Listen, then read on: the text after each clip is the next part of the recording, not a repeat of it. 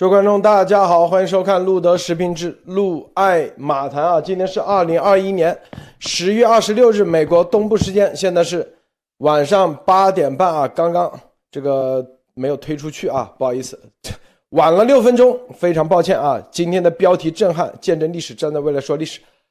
今天啊，美国国务卿布林肯啊，正式发布一个重磅声明啊，明确支持台湾参与联合国。并且还呼吁联合国所有的成员国啊支持台湾参与联合国。这个台湾是啊，中华民国台湾。因为大家知道，就像那你的营业执照一个简称啊，就是叫台湾，实际上就是中华民国啊。因为它的这全面的法律名称是叫中华民国啊。这个大家，我们待会给大家带来，是不是？这就是验证了咱们的节目之前为什么说二七五八号决议，为什么啊？这个台湾参与联合国。这个丫头说什么？记不记得怎么说的？说啊，拜登已经跟中共谈好了，已经把台湾正式卖给啊，这个 卖给中共了，是吧？除此之外，我们再看啊，还有很多好消息啊。大家看，这美北约秘书长说，盟国已同意将中国置于北约议程的更高位置。除此之外啊，这个美国金融专家督促立法者和执法者落实对中概股的问责。还有就是这个。啊，这个中国电信的美国美洲银行啊，美国政府吊销其在美经营授权，要求六天内停止业务，因为他们危害美国的国家安全。很多啊，我们待会节目中一一给大家带来。首先，艾丽女士给大家分享其他相关资讯。艾艾丽好。好，路德好，马缇娜好啊。我们看，呃，今天呢，在二十十月二十六号，美国总统拜登呢，通过在白宫通过视频连线参加了东盟的峰会。啊，在峰会上呢，呢，拜登承诺加强与东盟各国的合作，共同啊推进共同利益的和价值观。啊，这个其实是非常重磅的。在过去四年里，这是第首次美国总统以视频方式或者以其他方式也好参与到呃东盟的峰会上啊。这现在是东盟啊每年一度的这个峰会，呃各个国家的领导人。那么这个呃之前我们讲呃中共国一般都是要十加三啊，就是嗯。呃，韩国、日本加中共国，那现在的东盟十国的这个开会呢，那现在是和美国总统有这样的一个直接连线，而且拜登同时宣布要向东盟提供一亿美元的援助啊，扩大卫生、气候、商贸、教育伙伴关系啊，就是嗯，这就是说明东盟的这个呃地理位置和它的战略重要性在整个。个现在国际局势的变化当中呢，它是非常重要的，也是呃盟国啊，以美欧为首的盟国呢，他们要需要拉拢的一个对象。要知道，这个东盟呢。在去年的年底的时候，呃，也就今年年初的时候，当时是北约 G7 开会的时候，还有呃东盟的主席国观察国就是文莱，他来去呃参与作为呃观察员国来参与到这个 G7 的峰会。大家要知道，这是非常不一样的、不一般的一个动作，就是现在各大群都在邀请东盟加入，就是说在拉拉。这个力量的一个拉锯战中，而中共也当然也希望在东盟进行渗透，那么这个就涉及到中呃南中国海海面啊，以及呃这个马六甲海峡整个的商道，以及中共在南中国海的这些所有的违章建筑啊，都是在东盟这个海面上海海面区域上，它的这个连接是呃四通八达，正是在非常重要的位置。那么这个是一条，另外呢也也看到中东盟有几个国家现在已经是 CPTPP 的成员啊，像马来西亚。新加坡、文莱，都已经是呃 CPTPP，呃菲律宾应该也是。那么现在就是说，到底中共能不能加入？在商贸上，是否有更多的人能够呃，就是给中国一个支持，中中共国一个支持，还是给台湾一个支持？那我们现在已经非常明显的看到了，这个像，呃，像文莱、像马来西亚都对台湾提出了欢迎啊，就是欢迎他这个加入，包括新西兰。对吧？他台湾是在这个这个提出的申请等等，各个国家都在要，所以在 CPTPP 的成员国里边，对台湾的这个呃投票的多的话呢，那最后就是说，台湾如果进入群了，那中共也不会进入，所以这是一个非常的呃重要的一个位置。所以今天呢，就跟大家分享这样一条消息。另外一条消息呢，就是关于习神啊，习近平。将不会参与本周六的这个罗马出席本周的二十国集团峰会。要知道，二十国集团峰会啊，这个中中国将派外交部长在罗马出席会议，但是习近平会通过以远程连线。而不亲自出入啊，当然有很多人各种各样的猜想，说为什么不出啊？你这个都两年不出国了，天天坐在坑里头，不是在坑里头，就是在地下，是吧？是深挖多少米？说的对。地下的这个待着，他不敢出来了。不敢。对了，为什么不敢出来？有很多人说，你看他这个怎么中国现在国际形势这么糟糕？你大国领导人为什么不出来？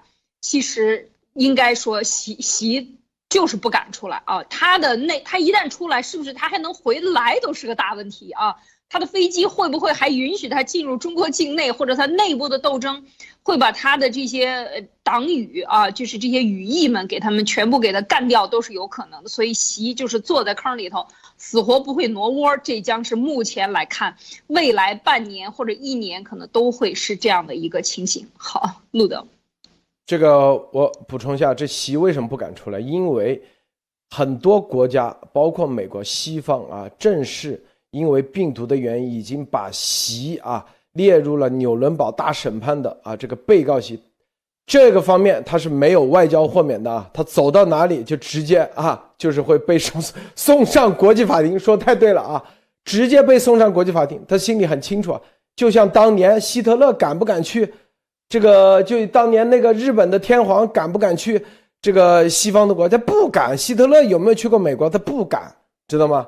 啊，对，就就这概念，所以他不敢走啊。这个马蒂娜分享一下。哇，我在想象现在啊，路德先生好，艾琳女士好，各位观众、听众朋友们，大家好。嗯，我在想象现在习他是不是？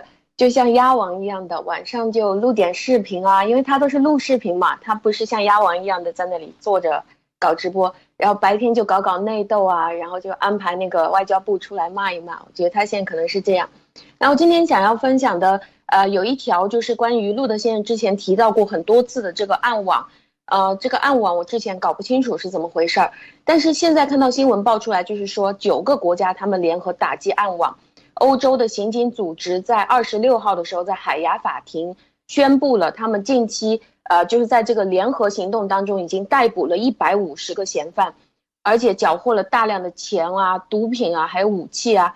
那他在这个呃整个缴获当中，最大的一起是全球最大的这个儿童色情平台，叫 Boys Hell。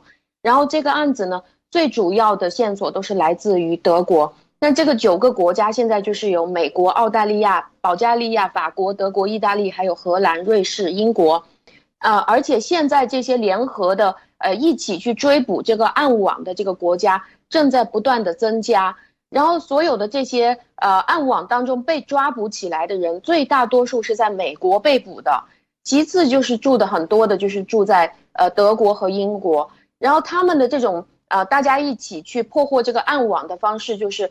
呃，首先哪个国家先找到了这个非法交易的这些证据以后，就搜集这些证据，然后就提供给其他的九个国家、其他的国家，大家就一起来搜集各个世界各个地方的呃证据，然后来一起联合调查。那我觉得这个暗网，呃，如果是中共他们在背后呃主要的这个金钱啊，还有武器、毒品的这个往来渠道的话。现在就可以看到，这个乱枪打鸟当中，已经已经在大力的去破获这个暗网了。然后另外的一个呢，就是呃，这个 NBA 的球星坎特，他的后续，他第一次是提到关于藏人，第二次提到关于维吾尔，那他现在呢，他就已经变成了一个非常有名的一个呃批评中共的一个评论家了。那坎特他这次他就直接点名了耐克，他穿的那个耐克球鞋是乔丹的球鞋。他经常就故意亮出来说：“你看，你原来是那个样子的，那你现在是怎么样的？”他直接点名说：“耐克，你对中共的恶行保持沉默，为什么呢？因为你知道吗？你这个鞋子，你自己肯定是知道的。你这个鞋子在中共国是强迫劳动力在为你制造你的鞋子，你肯定不会不知道，只不过你不敢说出来，对吧？”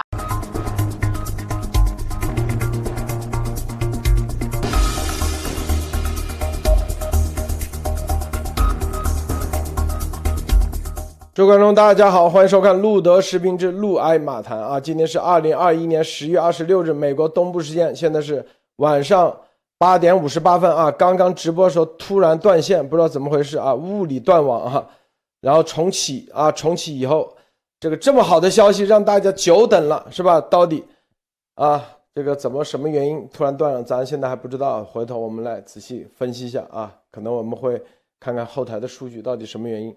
啊，我们呃分享刚刚节目已经分享完了，咱们就进入正题啊。美国国务卿布林肯发布声明说支持台湾参与联合国系统啊，联合国系统。中共，你看现在的这美国国务卿很厉害啊，知道怎么去打在这个擦边球啊。这个中共当时在两阿阿尔及利亚和阿吉利亚啊，这阿尔巴尼亚这两个国家，当时在联合国的二七五八号决议，实际上也是打的一个什么呢？打的一个信息不对称啊，这就我们之前说中华人民共和国、中华民国，那么老老外懂啥呀？他说把蒋介石的代表驱逐出去，是不是？很多人都搞不明白，中华人民共和国政府代表，实际上很多人当时情况就是蒋介石代表，哎，很多人投票对啊，蒋介石代表，他就投成了。中华民国、中华人民共和国，反正都是中国。很多人投票时都搞没搞明白到底是咋回事知道吗？所以就打了一个这样的，当时就是打了一个这个信息，就是一个概念差。联合国的成员不了解什么叫中华人民共和国，什么叫中华民国。说把蒋介石代表请出去，这很合理啊，所以很多人就投赞同票。蒋介石代表凭什么代表这个一个国家？你看，对模棱两可。二七五八号决议，我们在说这个事情时候，丫头说啊，拜登已经和中习近平谈好了，把台湾卖给，已经把台湾卖给中共了。咱们怎么说？二七五八号决议，我们说二七五八号决议。最近是不是？我们说后面一系列的挑战，废除二七八五号决议，后面就是啥？台湾其实就是中华民国。今天布林肯啊，今天早上咱们刚说完，美国的两党议员已经对啊这个二七五八号决议发起挑战了。前天是不是是美国的国务院的助理国务卿？今天布林肯就明确说了，是不是？发表正式的声明，支持台湾参与联合国系统，这其实也是在学中共。台湾所谓的台湾是啥概念？又断了吗？安利能听到吗？能听到，没问题。好，继续。没断啊，这个没断。台湾啥概念？台湾它是中华民国下面的一个地区。在国际上，其实就叫中华民国，就这概念，啊，打的一个这种信息误导差。实际上，林布林肯就说支持台湾参与，实际上大家理解就支持中华民国参与联合国系统。什么叫联合国系统？这其实就是给中共的一个试水，你看不看得出来？其实就是参与联合国，联合国系统就是一色一系列的联合国的所有的组织。包括联合国，啊，全文翻译如下：的台湾已经成为一个民主成功故事，它的模式支持透明、尊重人权和法治，这些与联合国的价值观一致。台湾是全球高科技经济的关键，并且是一个旅行文化和教育的枢纽。我们与很多联合国成员视台湾以为一个宝贵合伙伴及其信赖的朋友，在国际社会面临诸多前所未有的复杂和全球议题之际。至关重要的是，所有利益相关的都能协助解决这些问题。这包括生活在台湾的两千四百万人民。台湾有意义的参与联合国系统，不是一个政治议题，而是一个务实议题。过去五十年来，绝大多数时间里，台湾大力参与特定联合国专门机构的事实，正是国际社会珍视台湾贡献的明证。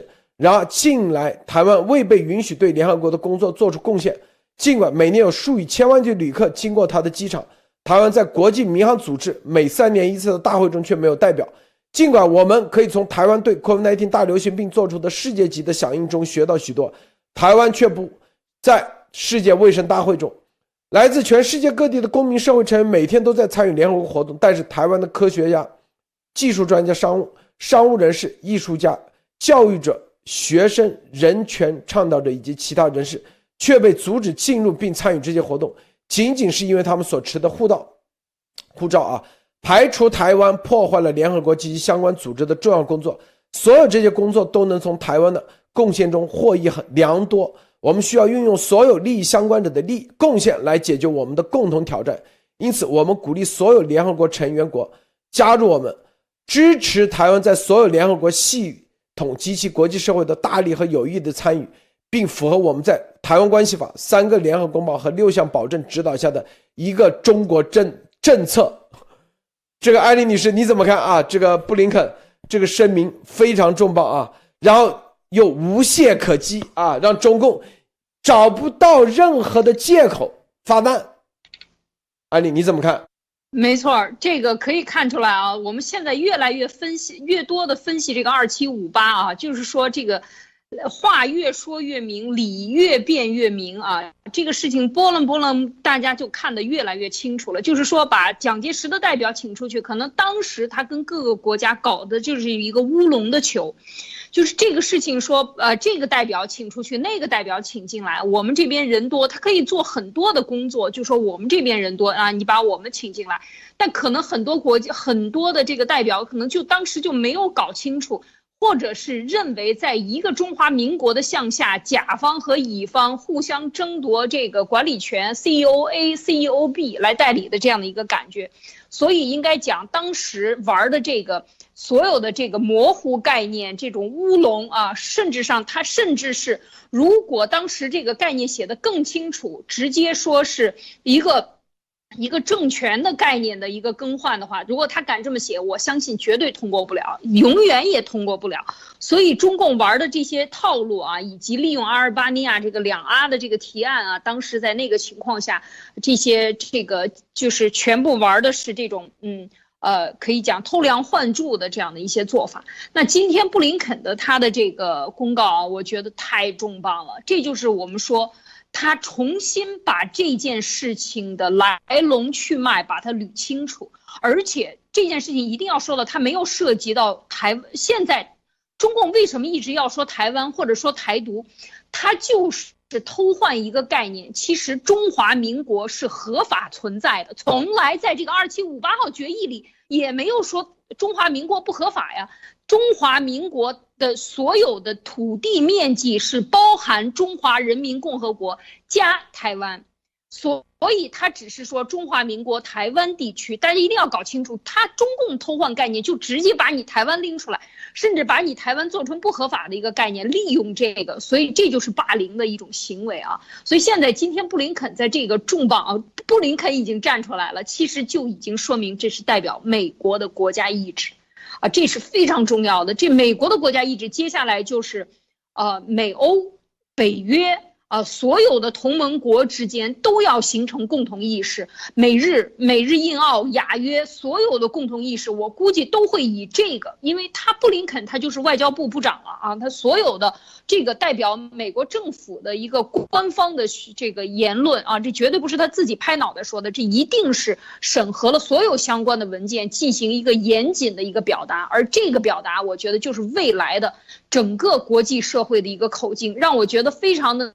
了不起的地方就是，或者我们一之前可能真的是被丫头带歪了，觉得要让全世界，包括美国放弃联合国，你们都出群，然后让中共来带领联合国玩，这个思路是错的啊！就是说，美国一定要抢回它应该有的，或者说盟军一定要这个联合国是美国。呃，设立的提议设立的，那这个也在过去七十年里发挥了非常大的这个作用。那这个战场是绝对不会拱手让给中共的，包括 WHO，包括 WTO，呃，这个所有的这些国际组织，我相信在未来，就像美国现在的这个政策一样，它都是会积极的拉盟友，然后去把这些邪恶的乱搅局的这些人踢出去啊。所以我觉得这一点是非常让人振奋的，就是说在还在联合国里。我们就用联合国的这个文件，把它深入的解读清楚，然后告诉别人。所以我觉得他这个里边讲到的，特别是呃从政治呃民中华民国在联合国中的这个代表席位一。一直保持到这个呃呃一九七一年，然后但是一二七五八号决议里没有说中华民国台湾地区是不合法的，也没有说这个名字可以被取号。现在这个国号还是在这个世界上存在，但是他讲出了为什么现在的联合国所做的不对的地方，就是说通过中共的这种渗透和歪曲扭曲，然后施加影响，并且霸凌啊这种做法，他。把台湾在国际社会的积极作用，或者说中华民国台湾在国际社会的积极作用全部抹杀掉，而今天布林肯的这个声明里，就是把过去，尤其是在病毒这件问题上。台湾表现出来的对国际社会的重大的参考作用，它可以做到零，可以做到一，很长时间就是没有感染病例。它能够做的这么好，对这个流行病，对口罩，当时一出现的时候，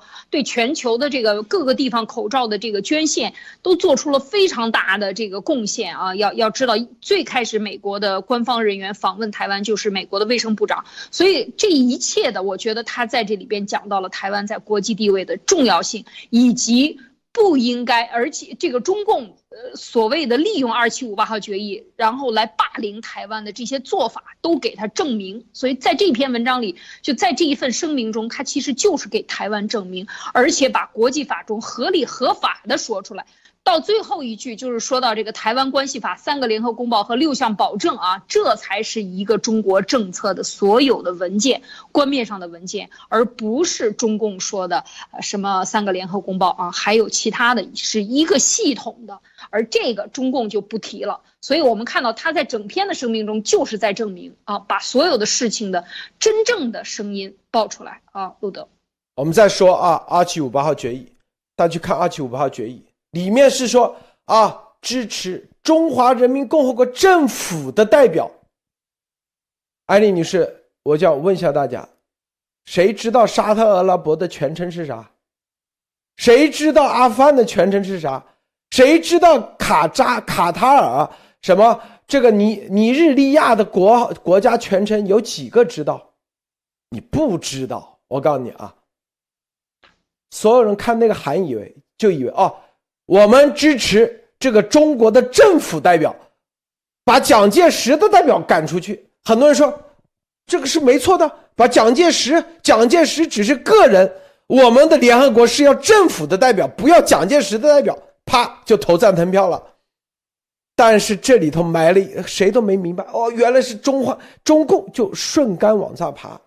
然后呢，当时啊。这个国民党的估计那个人也被中共地下党肯定也被买通了，赶紧宣布退出，根本没有深深究这个事。更主要的，实际上美国实际上也没有深究，因为就是想用中共去灭苏联，联合。所以大家看明白没有啊？这个二七五八号决要否随时可以否的，因为里面的雷啊，里面的可以说。并没有，是不是？他只，他什么？就是一个政府代表，把蒋介石的代表，这是合逻辑的。所以并没有说啊，把台湾驱逐出去，没有把中华民国驱逐出去，是不是？没有说啊，中华人民共和国就是中国的唯一，是不是？国这个东西很关键，大家看明白啊？这就是啥？这就是为二七五八号决议。废除以及取代挑战的根本的逻辑的理性，大家要看明白啊！很多老外不看不清楚的，看不明白的，就相当于你在这个我们把美国的代表，但是你多写几句叫“美利坚合众国”，是吧？有的人为了省就美国的代表，一样的概念。马蒂娜，你怎么看？嗯，好的。就是我想在这里补充一下，在一九四一年的时候，这个联合国的共同宣言啊，本来中华民国就是最初的呃联合国的创始成员国之一，他们在就是在当时最初的四个创始国里面就有中华民国，而且中华民国这个呃这个名字在里面是从来都没有改过的。联合国到现在是成立了七十六年，是吗？呃，联合国的宪章也只修改过一次。就是跟呃，就是原来它是五个席位，然后后来现在就变成了十个席位，而这个中华民国是一直都在里面，从来没有改过，一直就叫中华民国。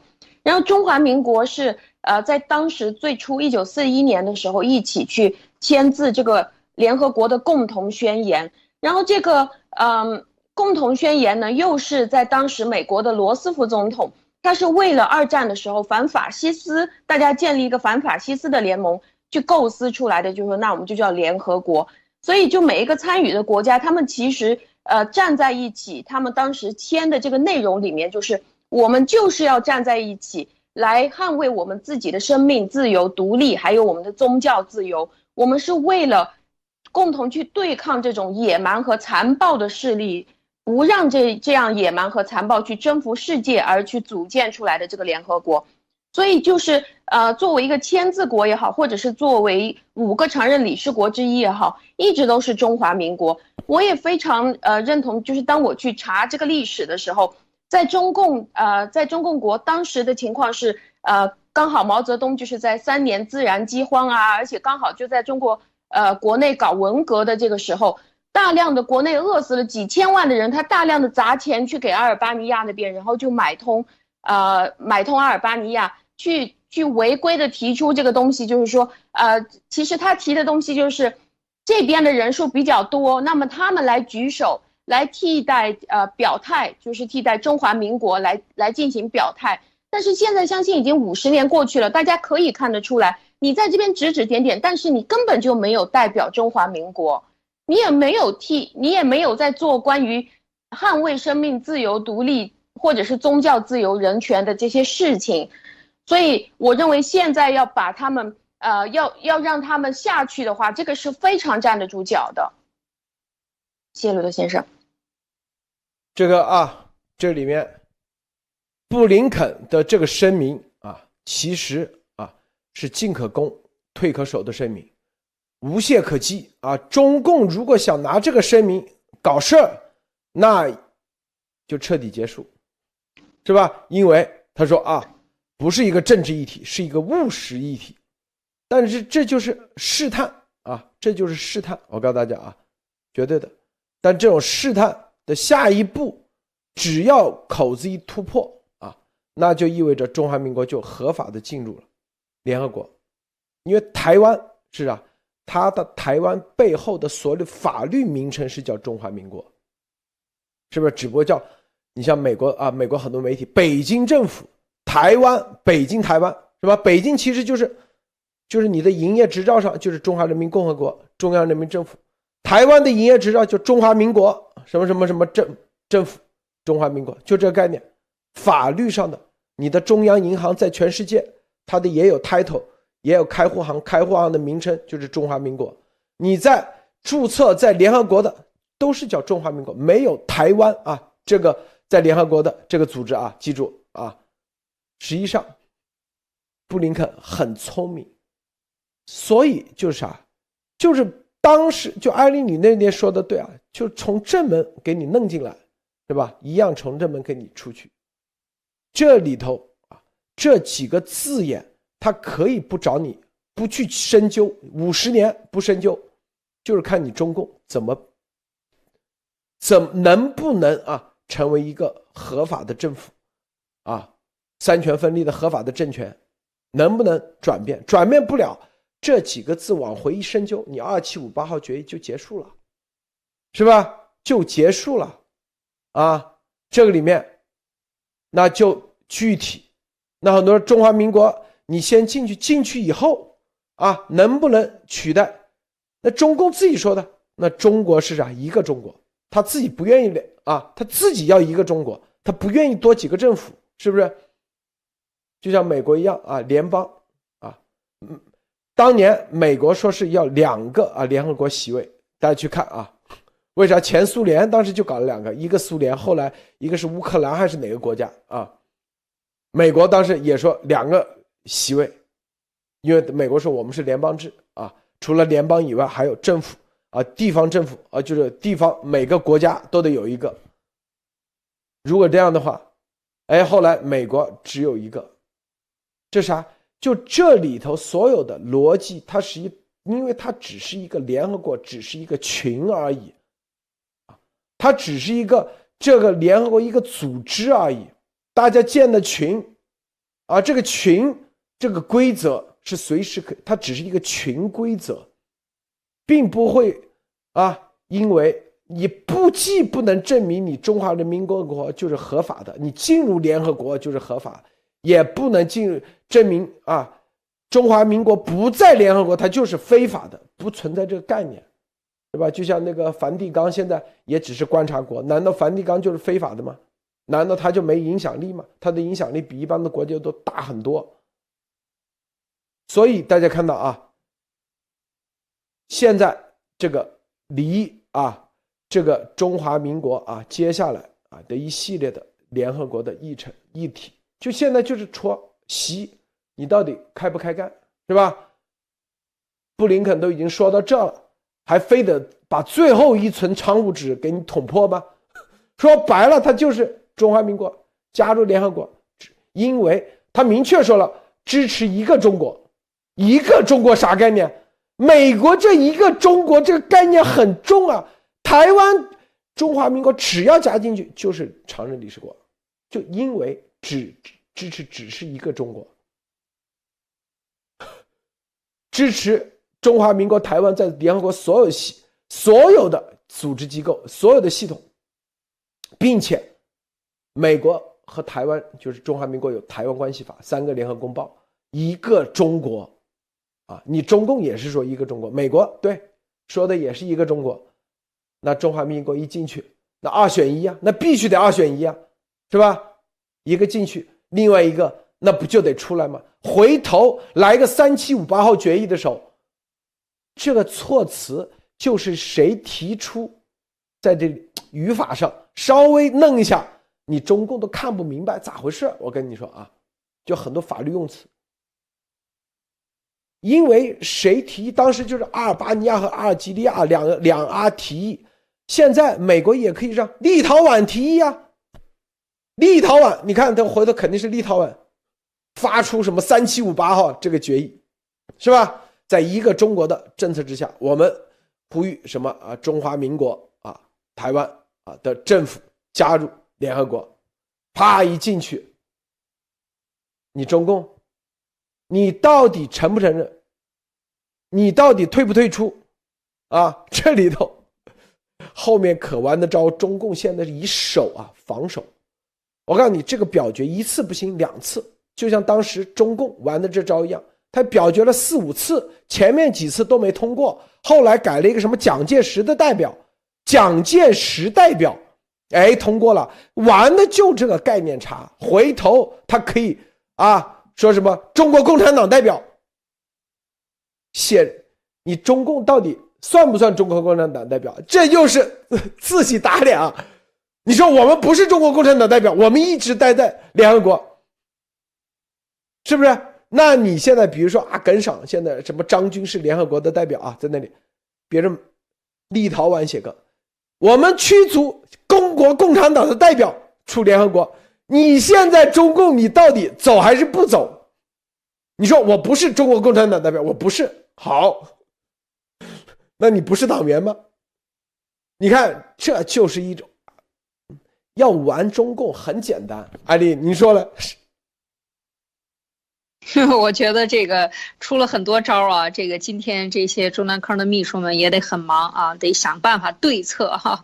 这个其实我觉得这个还要补充一句，就当时加进去的时候，你再看这个现在是中文版本啊，英文的我还没有看，但但是英文的台湾台湾是 Republic of China，然后你看像当时它这中华人民共和国就是只是加了一个 Peoples，然后呢在前面弄成对 Peoples 对。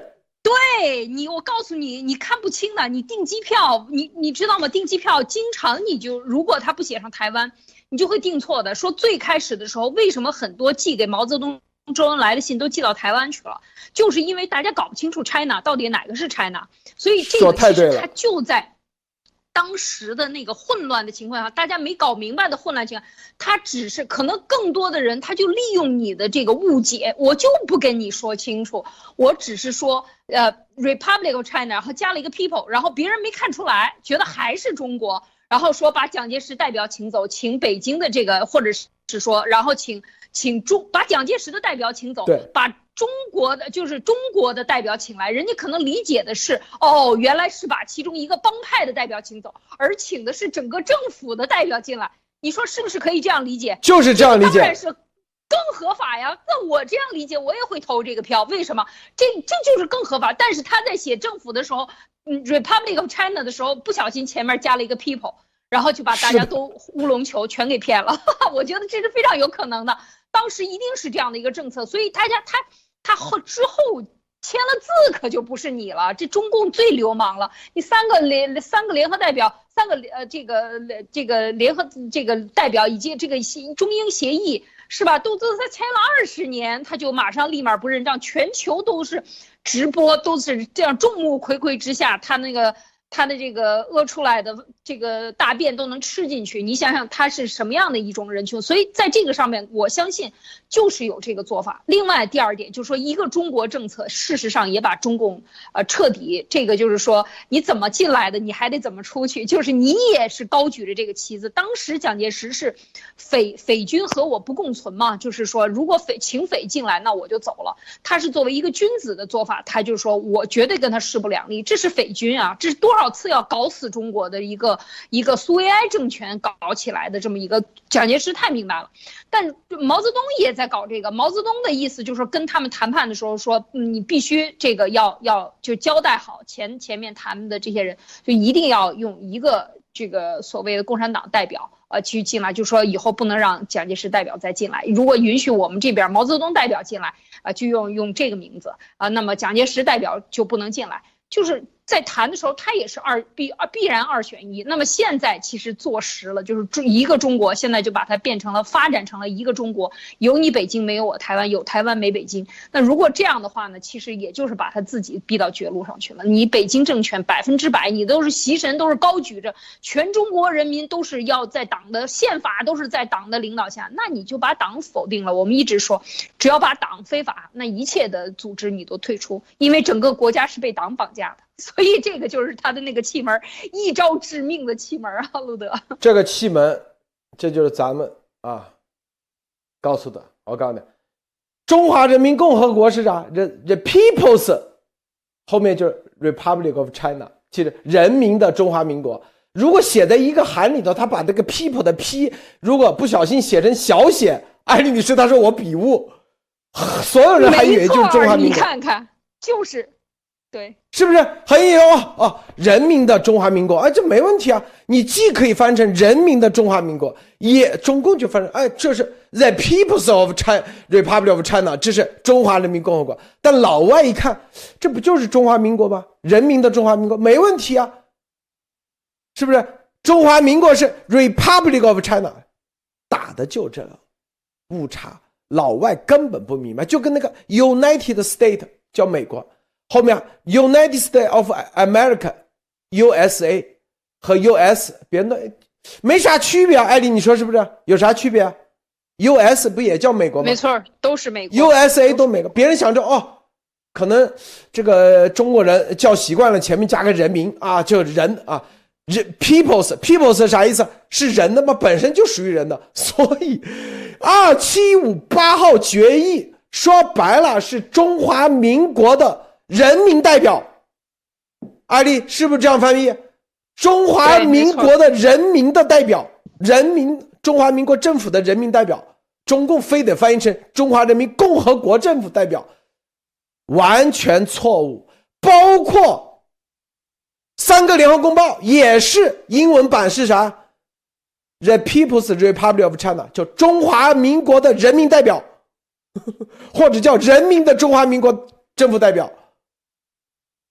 英文翻译是没有错误的，告诉大家啊，是吧？当时，所以二七五八号决议就是中华民国共和中华民国的人民政府啊，人民的中华民国政府代表请进来，蒋介石他不属于人民的，属于独裁的，驱逐出去，这个有啥问题啊？并没否认中华民国，中华民国也在二七五八号决议里头。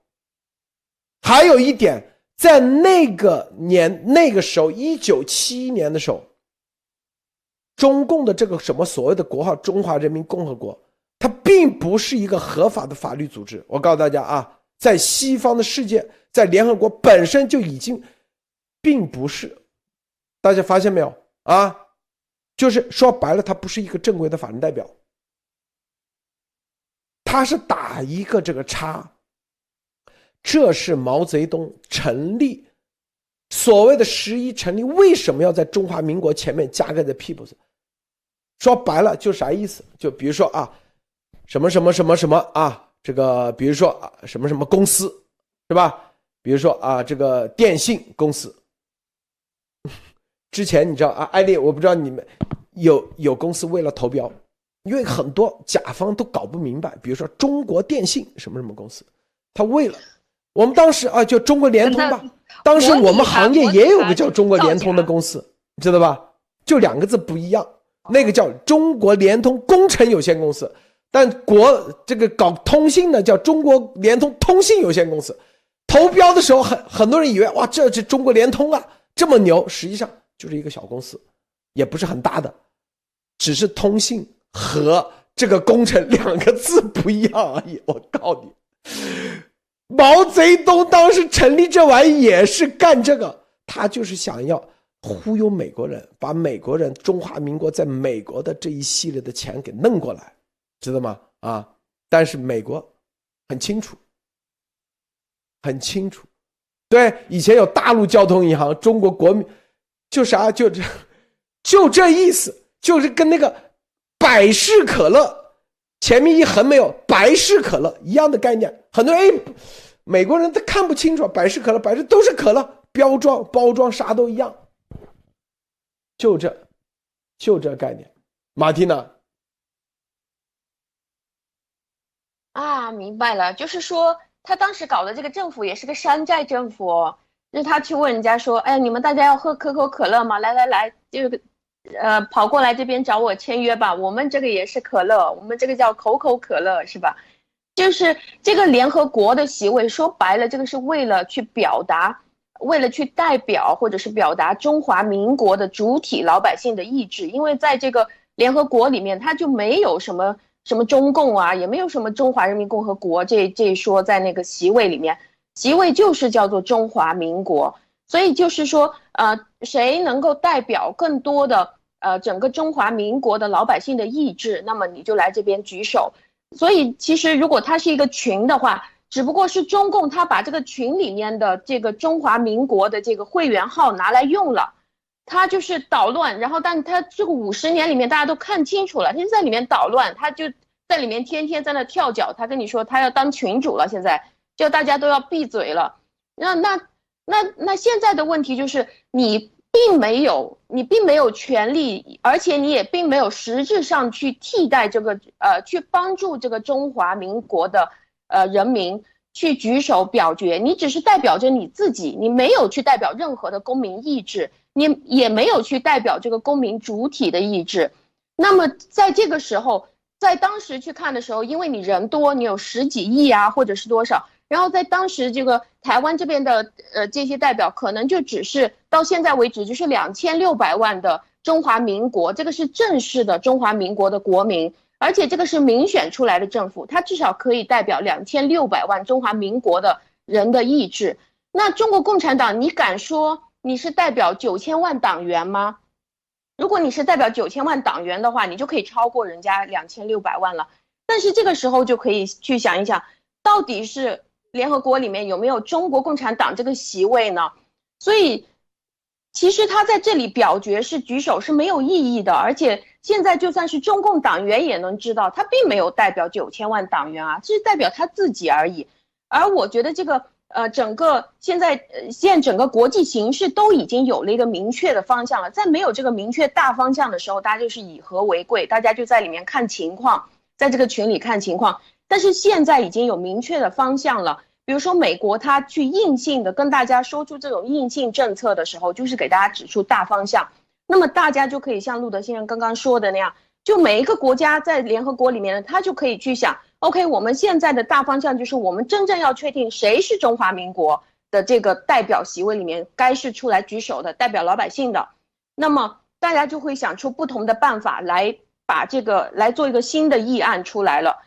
嗯，如果是有这个硬性政策的话，大家就方向就不会不一致了。但是软性的政策呢，就是大家不不明着说，根据实际的情况，不同的国家来推进自己能够推进的方向。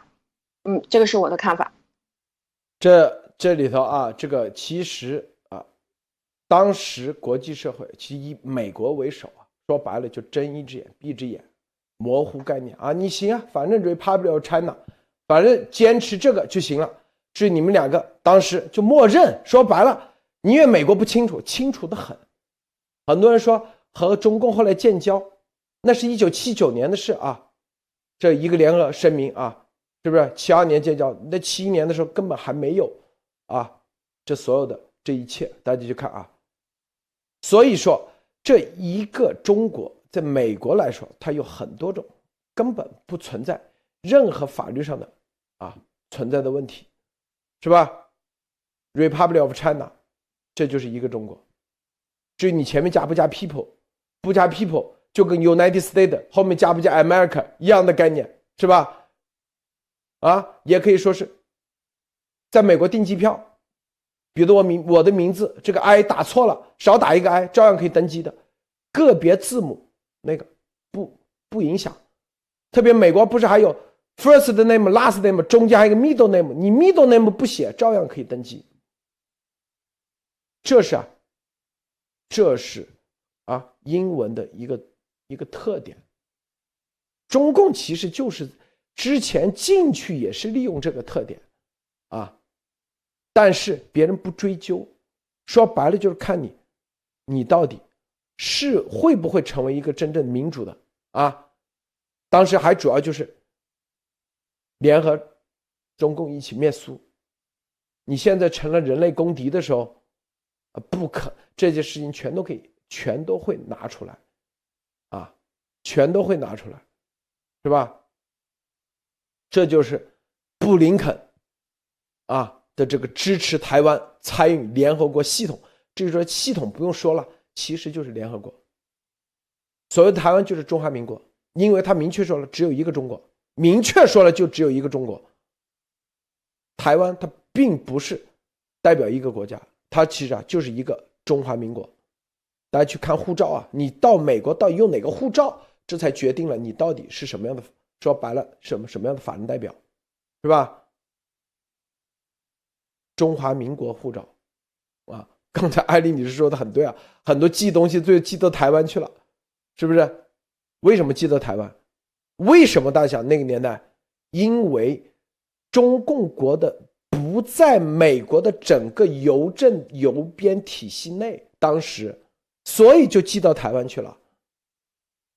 啊，不在那个邮编体系内，看明白没有？就在，在七可以说在七九年之后，中共国啊啊承诺进行一系列的接轨，接轨之后才进入到那个体系。什么接轨？最基本的，你邮政编码你得接轨，电话号码的。啊，国际区位是不是？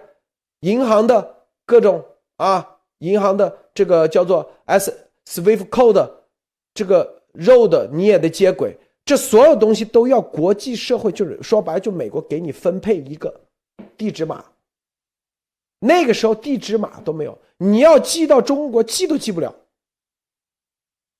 这就是寄到台湾去了。所以一九七一年的时候。还不存在中华人民共和国被美国承认的这个事儿，所以二七五八号决议是个啥决议？就是中华民国政府的代表请进来，把蒋介石代表出驱逐出去。中共拿这个事大做文章啊，说是中华，因为前面啊加了个 people 是吧？啊，估计用小写加了进去以后，然后就号称自己已经进联合国，是吧？这是中共打的一个，美国旗上其实就在那里上，就在啊模糊化。核心是这个。这个，艾丽女士分享一下。对，我觉得刚才路德讲到了一个非常关键的点，就是说我们看留言区里面有人说说啊，你这个不一定说的对呀。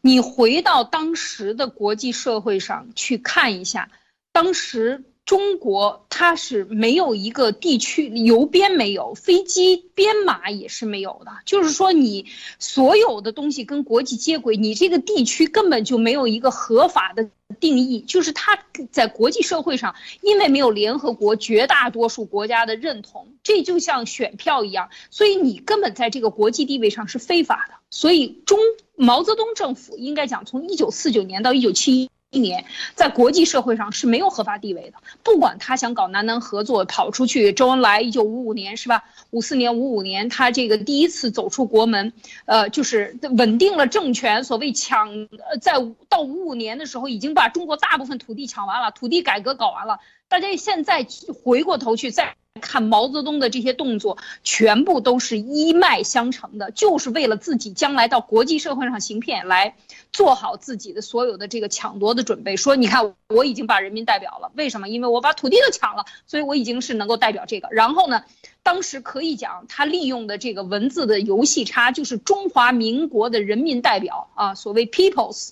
啊，这个这个 republic，所以让国际社会产生这种误解啊，然后再自己在暗箱操作，因为有有很多点大家可以看到，除了刚才说的邮编，今天在这个布林肯的宣言里边也讲到说，台湾没有参与到什么呢？没有参与到这个国际啊民用航空民航的这个大会没有参与，民航，然后电信、农业，他讲了很。几个最重要的，如果民航有了这个地位，把把台湾认定为中国，那么所有的航线就不认定这个北京为定，就看你怎么定义。所以，呃，邮编也是一样，他认定。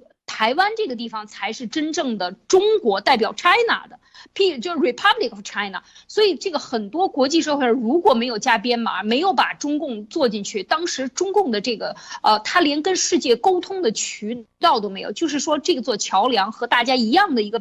知识标准都不在一个频道上，所以在这个国际的版图上，国际所有的这些相关的活动啊，经济活动和商业活动、政治活动中，没有它这个这个存在的地方一样。所以我觉得这个就是呃关键的问题，还不像现在北韩，北韩它现在最起码就是说北北这个有有这样的一个地位，它还是处在两国这个呃南南部跟北部的一个斗争呃这个这个战争状态当中。那现当时更糟糕，就像。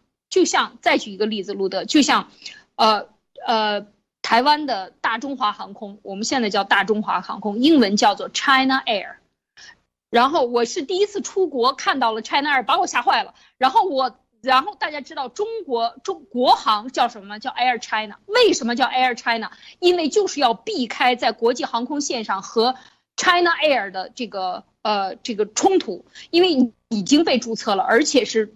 当时以 China 为主的所有的国际的这些航空啊，一些重要的组织里边，已经都是台湾这边在注册了。所以，所以其实这也是一个很大的矛盾点。所以讲到这儿的时候，就说这个刚才说这个做呃山寨啊，原来从毛泽东那个时候就开始了。对的，他就是贴着你走，然后慢慢把你取代掉。这就和现在朝鲜战的干法一模一样啊，路德。对，你看啊，这个当年金三金三胖的金日成还还那个。他北朝鲜，他叫啥？朝鲜啊，民主人民民主啊，前面不仅只加了个 peoples，还加了个 dem democracy，是不是？他不是说啊，就是大韩民国啊，韩 republic of Korea，大家去看啊，等于说别人还没他这么没中共这么恶心，是吧？中共是，你看，中共是直接前面加个 people's People's 还接个 peoples 啊。所以这啥？这就是啊，中共给自己当时怎么进来的？就说白了，就是坑蒙拐骗进来的。进来了以后，要深究，是随时可以给他深究，给他踢出去啊！啊，好，这里头啊，这个王随平，谢谢啊，这个瘦子汉堡，关键时刻，路德和严博士，请注意安全。George 哥啊，高吧，应该是。民意如水，正在不断升温。水到浮点前聚集能量，但不愿动静，一到浮点不显动静啊，能量爆发岂能被中共及亲共者所控制？这个路德社各位把中共实施腐烂世界的逻辑、计划、行动告诉世界，并把美国等各国对中共的方针传递给中文听众，把中美两国及其世界的民意聚集。谢谢啊！这就是啊，我们刚才说的，绝对是最重要的啊，这个信息啊，这个信息深究，那接下来就会深究中华人民共和国，就是中共现在这个政府的到底合法性有没有合法性。是吧？如果要投票的话，到底投哪个？说白了，最终是啊，这个什么二七五八决议代不代表中共北京的政府？不代表，因为里面如果深究的话，也是啊，the peoples of China 中华民国，people Republic of China 也是叫中华民国。关键是在七一年的时候，中共国的这个，他就相当于现在塔利班号称自己是什么什么阿富汗什么什么什么什么沙利亚什么什么啊什么国，他自己号称的，国际社会不认，他已经自己叫了叫什么？什么什么酋长国。啊，对，阿富汗。什么什么酋长国，他自己已经叫了。的国际社会是不认的，就相当于当时中共自己叫。中华民国前面加了个 peoples，国际社会是不认。不认的前提条件，你就看在美国你有没有大使馆，因为大使馆是很关键的啊。大家知道为什么？大使馆就是你要在美国纽约或者在华盛顿，你得买块地，你得要注册一个组织。注册的时候到底叫什么名字？这个很关键啊！你可不能，你有了大使馆，等于就相当于你在美国有正式的法人代表了，法人机构了，这才是最关键的。当时中共国在美国是没有大使馆的，说白了就跟现在阿富汗啊这个什么酋长国，他可以自己叫叫个十年二十年，就跟这个丫头一样，叫什么联邦的。你可以叫你没用，关键没人认，知道吗？你在美国，你都没有一个，是不是？那叫宇宙什么什么什么的多的是，这在全世界叫什么什么啊？什么宇宙帝国的多的是。你在美国能不能注册大使级别的，这才是关键，注册。美国的注册啊，你的营业范围，比如说你是叫有限责任公司，还是叫基金，还是叫啊？注册的是叫大使级的机构。那大使机构前面名字叫什么？这是关键点。那个时候，中共国的这个名号的这个中华人民共和国，在美国还没有是是合法，根本就没有这一系列，说白，营业执照都没有，它就是一个，当时就是一个土匪。就是什么叫土匪？就跟现在阿拉法一塔利班一样，你没有在纽约，当时是吧？一个是华盛顿大使馆，第二是在纽约的所有的银行系统，你根本都你的中央银行都没进入，你的全球的邮政系统你也没进入，你啥都没有的时候，说白了，那就是一个没没手续的三无，就是一个三无。当时，所以当时那个文件。跟中华人民共和国没半毛钱关系，因为那个时候就没有这个组织，世界上就没有中华人民共和国。七一年的时候没这个组织，是中华民国前面叫做人民的中华民国政府，不是叫中华人民共和国政府，是叫人民的中华人民国人民中华人民的中华民国政府。包括三个联合公报，第一个公报的时候，那个时候。一个中国也不是叫做中华人民共和国政府，而是人民的中华民国政府，就这么逻辑，啊。从法律体系去讲，中共必输。马蒂娜，对，是的，非常认同。就是这个概念，它在一开始是可以模糊的，也在现在也可以清晰模糊。我觉得就是因为当时大家不知道怎么回事。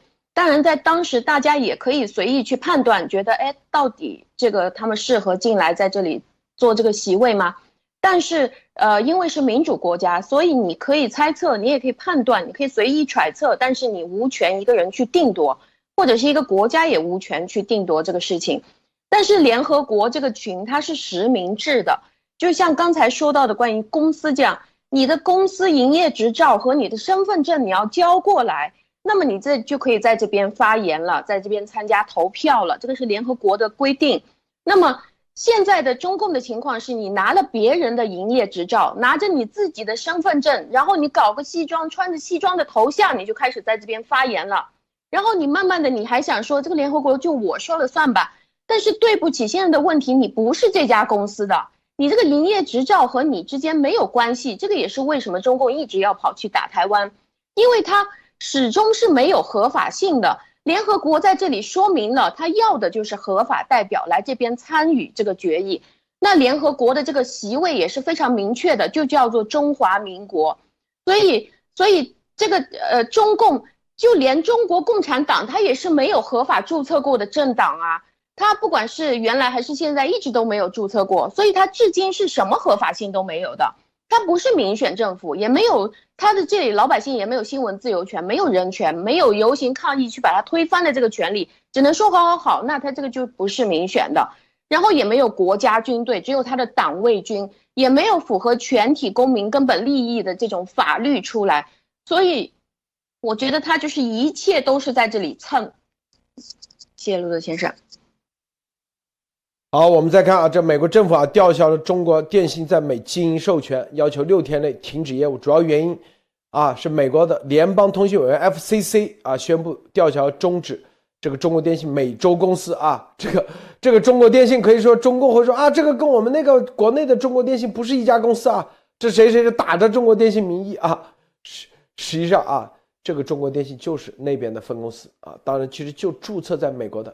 就促进国家安全，是因为中国电信分公司啊，在是中国政府利用、影响和控制的对象。它为什么可以在美国注册？它其实就是一个独立的公司，但是它背后其实就是中国政府。因为在美国注册啥名字，你叫啥都可以叫，是吧？但是你注册的时候没问题，但现在啊，美国已经发现它就是中国政府利用、影响和控制的对象，啊，非常可能被迫执行中国政府提出的。要求，啊，如果他注册的时候明确说自己就是中国政府，他肯定注册不成功。但是在美国，你随时可以注册叫中国电信这个名字，你也可以叫中国联通，是吧？叫啥的？因为它叫美洲公司嘛，啊，所以就很多人就哎发现啊，这这美国为什么这么啊中美中共国的企业怎么央企这么容易随时进入美国？因为美国它是啥？你注册随时都可以注册的，是不是？叫啥名字自己随时叫。进来以后到底怎么样？这是才是别人关注的，啊，这个艾丽女士分享一下。对这个，其实说到了中国电信，这个是非，我觉得这是非常大的一件事情啊。就是说，今天新闻爆出来，当然你这个中共 也可以说我不不承认这件事情，但是要知道，一个中电信公司，它不可能随便的来回变，而且他希望自己一般来讲，像这种电信公司，它都会用一个重要的名词 title，就是说它的这个公司名字里边最重要，比如说 China Telecom，呃，这个呃。这这这个电信啊，就是这个名字，他住在注册在美工，他要发发展业务，他要卖他的设备，卖他的这个网络，或者参与到当地的投标里边，他一定会给出自己的相关公司和公司业绩。为什么 FCC 要？查他，或者是封他，能够直接封的，就是我觉得这都是有调查基础在前面的啊，就他一定是参与了一些这样的相关的运营，或者卖一些他的产品，或者卖他的是这个卖他的服务，卖他的网络，或者就我觉得中国电信最最直接干的就是在美国，譬如说承包一些工程啊，或者做一些啊这个架网啊，卖一些自己的设备进去等等，就像跟华为一样啊，它这个它只不过是华为是设备供应商，它是设备供应商将网络服务都可以干，他就。是说范经营范围可能更广一些，但是他说了，这个吊销中国电信在美经营的业务。为什么要吊销？因为就是它的这个呃，我相信是在过去的经营服务中给出的背景调查和公司的资质里边，一定是含了中国电信在中国的这个主体的公司的一些资质和它的经营业务啊给出去。你投标的时候，你一定要说你是谁，是吧？你你在外边吹牛，你可以不说不吹，但是你真的投标的时候要开始干这件事情，别人要审核你的资质的时候，你肯定拿出最好的资质。那么最好的资质就是中国电信在中国的这些所有的业务。所以我觉得这个这一次的认定啊，绝绝不是简单的。而且他这一次说要求六天内停止业务，就说明什么？就说明美国对这件事情的这个限制。就人家总是说啊，说这个很多人说说美国慢呀，这个批准为什么慢？大家看到吗？当他真的全面调动起来，他的手段全面使用上的时候，根本就不是慢的。我可以给你六天，你可以不停，你可以继续违法，然后那么罚金就相关的行为，根据你的犯法的行为产生相关的惩罚，更加的严严重，倍数的增加增加，都是一样的。那你就等着挨处罚吧。所以就是说。这就是不讲信用的人，他只能短视啊，一时的在这里糊弄过去，打一个闪电战，打一个迷糊眼，唱一场空城计。但是你不能常年的去唱空城计，常年的去打马虎眼，常年的去骗，一定有一天会被发现。发现的时候，你的新账老账。全部都一分钱不差，全给你算在算在头上，这是美国的特点啊，就是说绝对不会姑息你过去的作恶啊，所以我觉得在这里边他讲到的，给出的这些所有的证据啊，都是非常的重要的，而且他说这个吊销了在美国的营业执照后，所有他会给美国的在国际社会上，因为这个电信它是有。它是有服务通道、服务网络的，所有它的美国的相关的服务网络全部都要禁止中国电信的参与，所以我觉得这是大事儿，等于全球都把中国电信踢出去。就说电信行业，中共做以以华为作为桥头堡的，大家要知道，这都是华为之后发生的啊。我觉得这是不是有可能，华为作证的这些相关的东西，都已经越来越实的，已经开开始产生实际的这个这个效应了啊，就是所有相关的。呃，电信通过电信来进行海外数据渗透，来盗取全球的人的数据信息，用来威胁、用来分析、用来这个监控和渗透各个国家的这种做法，现在真的是全面的要这个，嗯，要把它踢出去这个系统了，就被识破了啊，路德。你看啊，这个我们要重点说啥呢？就是几点啊，一个 FCC，你看美国联邦通信委员会。他说吊桥就吊桥。美国联邦通信委员会是干啥的？联邦通信委员会啊，是美国联邦政府的机构，由美国国会法令所设立，由国会领导啊，联国会领导。它取代了原先的联邦无线电委员会。无线电主要是管无线电和广播啊，电视广播，并负责负责规定所有的非联邦政府机构的无线电频谱使用，包括无线电和电视广播。美国国内洲际通信包括固定电话网。啊，通信也管啊，卫星通信和有线通信和所有从美国发起或在美国终结的国际通信。同时，啊，美委员会也是影响美国政通信政策一个重要因素。联邦通信委员会权限涉及美国五十个州和华盛顿特区。你看，联邦通信委员会可以根据公共利益和方便和必要的理由发放和不发放无线电频谱执照。你看，联邦通信委员会保护言论自由和。的美国宪法第一项有冲突的问题存在争议啊，这是什么？公共利益、方便或必要的理由。大家看啊，只要是牵扯到公共利益的通与通信与无线电和电视和广播啊，这都有关的，都归 FCC。这就是啊，艾丽，你是记不记得去年啊？这个电视，你比如在美国，你一个频道。你要用电视频道的时候，就得 FCC 那审批，必须得给你执照，你才可以过，你才可以啊做得了。对，同时只要牵扯到公共利益的时候，啊，什么叫公共利益？你的数据量超过多少都叫公共利益，FCC 都会管，都属于联邦通信委员会的管，是吧？你像。这个中国电信这个，当它的规模不大的时候，哪怕是中国政府那个，它都不不归联邦通讯委员会管。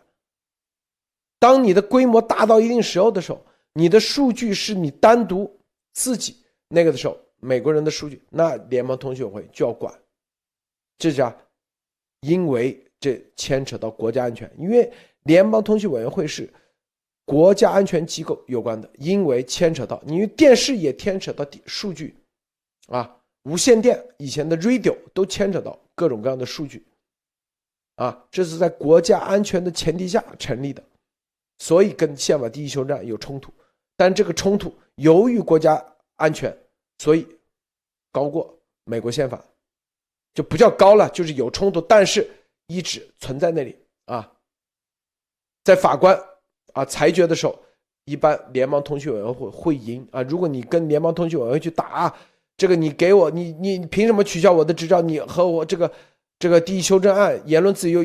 有冲突，一般联盟同学会都会过的啊，就法官都会啊，因为这个是跟国家安全有啥意思？就这里头我们要说的，就做一个社交媒体不是这么简单的，他得要获得 FCC 的这些东西，做到一定时候，如果没有这个，你这个你就做不下去了啊，就像中国电信一样。它虽然不属于啊社交媒体，但是它是足够的数据量，六天内停止业务啊！你看没有？必须得停止业务，否则的话，那就啊强行啊，除了强行以外，可能直接直接啊，因为这个停止业务对他来说，中国电信会赔得很惨。如果他在美国有一千万的用户的话，六天内停止业务。六一千万的用户啊，他有的是签约了多长时间？包括他在各地，因为你在全美，他要发展，如果要一千万用用户的话啊，这个手机用户的话，你算算他的基础运营，包括租用网络是吧？租用平办公楼、写字楼人员的开支、工资，所有的东西，中国电信死得很惨。我跟你说，六天内停止业务。想想多惨，所以很多人都不知道，这美国玩他就玩这个，他可以让你那个继续让你坑，这个中国电信股票绝对啊狂跌，为啥？六天内停止业务，他在美国你随便一千万，他至少怎么地得有个两千人吧，去服务这一千万的这个啊，至少吧，至少是不是？一系列的？它很多，它中国电信它在美国是铺不了，啊有线网的，它肯定是租用 AT&T 或者租用这个相关的美国的，你租用别人一租肯定是跟你签十年多少年，那你接下来你照样也要付，损损失多少钱？大家想想，它的股股票将跌成啥样啊？然后。他虽然租用的别人的网络，但是他自己也要建服务器啊，这些东西，你想想，在美国的所有的固定资产，你停止业务啊，你的很多东西服务都已经卖出去了。比如说这一栋楼，一栋楼用的中国电信的网络啊，或者是有线网，或者是无线网。那有线的话，那你用了六天内停止业务，你提供不了服务，你就要赔钱，是不是？别人就会起诉你这一栋楼的话，你想想这这啥概念？这就是告诉大家，我说的这个话的背后的意思就是啥？有些做社交媒体，像什么盖特啊这些，到一定时候，这一样的一样的会 FCC 突然间停止业务，你必须得停。为啥？你没有这一系列的相关的东西，就跟那 SEC 一模一样啊。你到一定数量，那就属于因为牵扯到国家安全水平啊，所以两千以上就属于公募，SEC 就得管。你的社交媒体超过多少以上，就属于 FCC 管。没有这个执照，就得立即停止，是不是？啊，大家去看看啊，去看看这个马蒂娜分享一下。好的，就是说他现在这个运营的执照被吊销了，在这个呃，在这篇里面，他是明确写到了，就是关于这个中共的这个电信，这个美洲电信的美洲公司，它是在储存和破坏，还有误导美国通信的这个事情上，很有可可能是从事间谍活动，所以这个就影响了美国的国家安全，呃，也明确说出来了，它是缺乏可信度，也缺乏可靠性。相信当这样说出来的时候，一定是已经掌握了大量的实锤证据才会这样发出来。那就是，呃，就在这里就指出说，他已经给美国的这个 FCC，就美国的政府机构的信任，整个对于这种通信服务的这种信任，已经呃产生了严重削弱的影响，就是让可能会让美国人就不相信这个呃美国的这个通信的这种标准了，这种原来的标准了。也就是说，你在美国，你要按照美国的这个通信的标准去设立属于你自己的公司，你是在这个大环境下去建立公司。但是如果你在这个前提上说一套做一套，自己设立一些规则，比如说中共最擅长的事情就是他呃他会包装他自己做一些什么特价、跳楼价，在这边搞活动，比如说你来我们这个呃电信的活动吧，你来买我们的套餐吧。搞一些可爱的吉祥物啊，找些什么很火的明星来做代言啊，然后用利用这个中国老百姓的这些钱去在那边做这些不顾成本的这种低价倾销的这种办法，那就亏着中国老百姓的这些钱拿了拿了在那边，就是为了呃为了去从事这种中共的间谍的这些事情，而他的这个事情背后，为什么他可以一直亏，或者是一直都比其他的通信公司要便宜很多？其实他的目的就是为了去。获取这些来到他通信公司的这些人的隐私还有信息，然后把它用在这种间谍活动当中。所以，如果是他没有办法按照美国的这个规定去做的话，他肯定是呃要现在可以看到的就是叫他六天就马上停机，也就是所有购买了他的中共呃中共的这个电信套餐的人马上就没信号了，你就要换一个通信公司了。那这个肯定在股市也就是跌停，马上就因为这个公司猝死了，这个公司就没有。没有什么未来了，那所有的员工就只有收拾东西回家吧。那你怎么样去跟着你的公司，呃，去要你还没有还没有发完的那些工资呢？还有你的年终奖呢？马上就到年末了，那大家都没有收入了，这个固定支出肯定也就给不出来了。所以现在的面临，我觉得这个只是一个趋势，这个电信只是其中的一个公司而已。谢刘德先生，这里啊，这个我们说这个啊，其实。就在美国啊，这个之前我跟大家说一个案例啊，之前啊，在拉斯维加斯有一个商场啊，也就有个华人超市啊，华人超市，他那那个生意很好啊，开了十年，突然间他接到一个啊一个协会起诉他，叫残疾人协会啊，就是呃呃美国的残疾人协会起诉，为什么？因为在美国你的啊。你的这种店，你必须得有个残疾人通道，就是那个轮椅可以上的一个斜坡的通道，他没搞。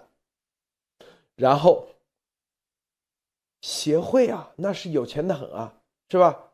要求他赔一千多万美元，一千多万美元，就是因为没建这个胁迫，因为你成为一个公共的这种平台以后，因为你是超市。超过多少人来回那个，你就不是私人的那个，你就属于公共平台。你像五星级酒店，就必须得有残疾人的电梯的按钮，得有残疾人的所有的便利的啊车位，这些所有东西你可以不搞，不搞的结果，我告诉你，就是一千多万那个人就赔，那必输无疑。这就啥？所以在美国做这种，你像。你像啊，这个 Big Tech 这种公司，像 Facebook，他们的所谓的言论审查，它都不是 Facebook 自己审查，它是外包给第三方，第三方去，第三方呢搞了个委员会，十二个人的一个委员会来投票表决哪些言论是什么什么，啊，叫 Fact Check，Facebook 说啊，跟我们没有关系。啊，然后当时在 Facebook 的上市公布公布里头公布说啊，这个意思就是责任撇清啊，跟 Facebook 没关系。好，很多人说啊，Facebook 的数据，你怎么你怎么能保证不被啊？不是说啊被什么什么啊用来那个一样的，也有第三方，你的数据有保险公司给你担保，因为保险公司来给你那个的时候，其实后面一系列的啊，因为这种保险公司它一样的也是国家安全级别有关的，中共国。这都要花很多钱，就美国的费用都是在这些地方，啊，中共国，在中国做生意，你从来不需要考虑啊残疾人通道，所以很多人来到美国做生意就赔钱，因为你根本就没考虑过，这就是因为中共不让你去接轨，这就是为什么三星啊，它在全球扩张，日本的企业在全球扩张的时候，它速度快。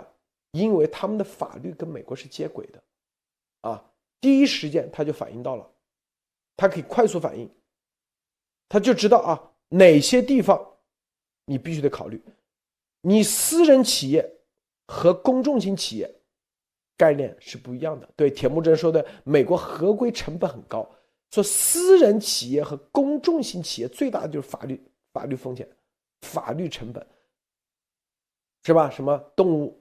保护组织今天来一些，明天这个同性恋组织又来了，后天又这个那个，多的去了，是吧？你就是公众型的组织，你看 FCC 联邦通信委员会，这就是公众型。你只要是公众性组织，都属于联邦通信委员会管。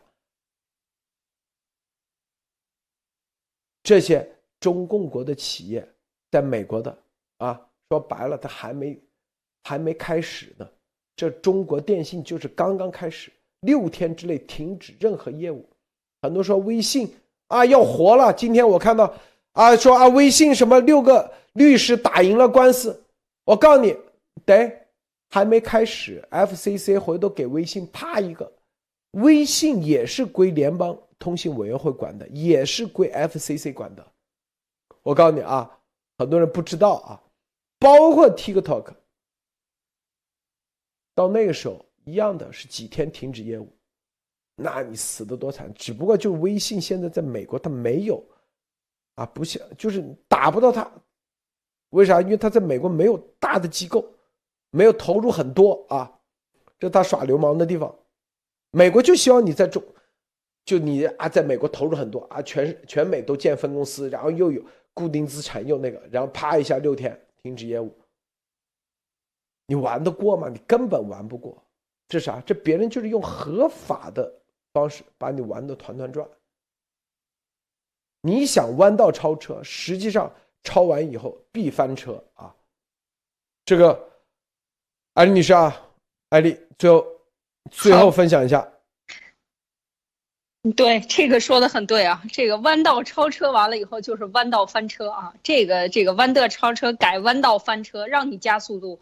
让你在这个不平衡的情况下加速度去玩阴招啊，最后结果一定是翻车。所以这个中国电信这个，我觉得刚才讲到的很关键的，就是说你做大到一定程度上，你积累了足够多的数据和你的作案的记录的时候，那个时候就是离死也快差不多了。你正在疯狂的以为中共像中共国这样，我做大了我就牛了，是吧？我声音大了我就强权了，我就。我就一定能打胜这个弱者，在美国这儿不好使，因为他的法律是公平的啊，而且就是说，越是做大，越是这种霸凌型的企业，越是要拆散你。即便是美国公司都是这样，更何况像中国公司，它背后如果一旦检查出出来有这个中国政府，呃，中国政府的操纵啊，然后有数据。根据中国的法律，所有这些企业最后在海外收集的数据，第一都要回归到中国，不得中国的科技企业啊，不得在海外设数据中心，这是中国数据法里边是。今年新成立的法里边非常明晰的、明确的规定啊，不得在海外建数据中心。那你想一想，那么你这些大企业，中国电信这些所有的东西，最后的归口在哪？都在中共国。那么中共国又有一个法律说，所有的这些电信企业收集的数据，可以在中国政府的这个一一定的要求下，这个中中国政府可以调取这些数据啊，就是所谓的数据安全。数据安全是。对外人来讲，那对中国政府就这个词怎么理解？对中国政府来讲，就是数据的不安全啊，就是说你对对对公众来讲，数据的不安全。所谓的安全，就是对你来说，他不想给你的就不给你；但是对于共产党来说，他想调用的所有的数据都必须无条件的提交。这就是他讲的数据安全法里边的一个核心的一个内容。那么，一海外不能有数据中心。那么，当所有的这些，包括微信，包括盖特，你不承认也好，你怎么隐瞒也好。反正最后如果你做大了，你的这些数据中心证明就是在中国境内，证明最后就是不安全的。那这个时候，在美国同样的被被制裁，FCC 制裁，那为什么还制裁不到 GTV？因为它它太太靠后了啊。数据太小了，所以就是说，你你可能做大了，最后的结果就是，呃，在美国境内，如果你的数据是在中国境内的话，中共国境内，或者是你还有一些其他的做法，背后很明显的有操纵的话，有这些呃审查，呃，像这些什么农场的各个农场的审查巡乱巡查委员会什么之类的，这都是非非常典型的这种中共式的操作的话，最后结果一定都是一样的。今天中国中国电信就是一个，呃，风向标。告诉所有的中共国的这些企业、高科技企业，最后的结果是什么啊？只是早晚的问题。那另外呢，我们今天还分享了，就是很重磅的啊，布林肯啊，今天正式发布了这样的一个声明，支持台湾参与到联合国，然后就是讲到台湾在国际事务、在联合国的各个组织中这个所做出的贡献，包括在这个呃呃通讯。呃，航航呃，这个国际航飞吧，这样的一个组织，还有各各个卫生组织里边做出的这种贡献，但是不被受到尊重啊，所以这就是说，我们这这两天这一直讲的，呃，中共通过假骗啊，这个所谓的打乌龙球的方式来把自己混进去联合国，但是，呃，联合国通过一个正规的渠道批准了，然后被中共无限大的放大的霸凌，在全球的各个国家的关系中。